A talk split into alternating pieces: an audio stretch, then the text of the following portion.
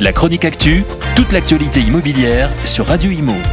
En partenariat avec Regus, des espaces de travail adaptés à chacun.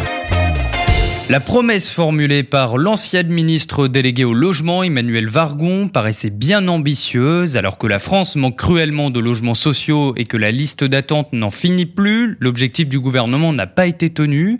En effet, l'objectif fixé par l'État était de construire 250 000 nouveaux logements sociaux en deux ans. En réalité, il n'y en aura que 180 000 selon une étude de la Banque des territoires.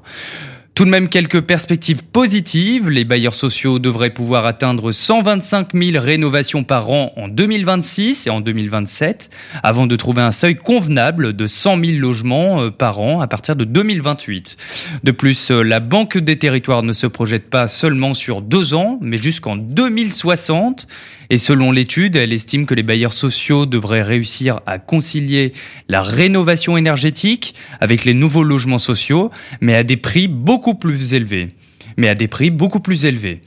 Selon Costa Castrinidis, directeur des prêts de la Banque des Territoires, certains bailleurs vont avoir plus de passoires énergétiques à traiter et vont avoir des problématiques d'investissement accrues dans les prochaines années. On le rappelle, les passoires thermiques vont être progressivement interdites à la location à partir de janvier prochain afin d'inviter les propriétaires à les rénover.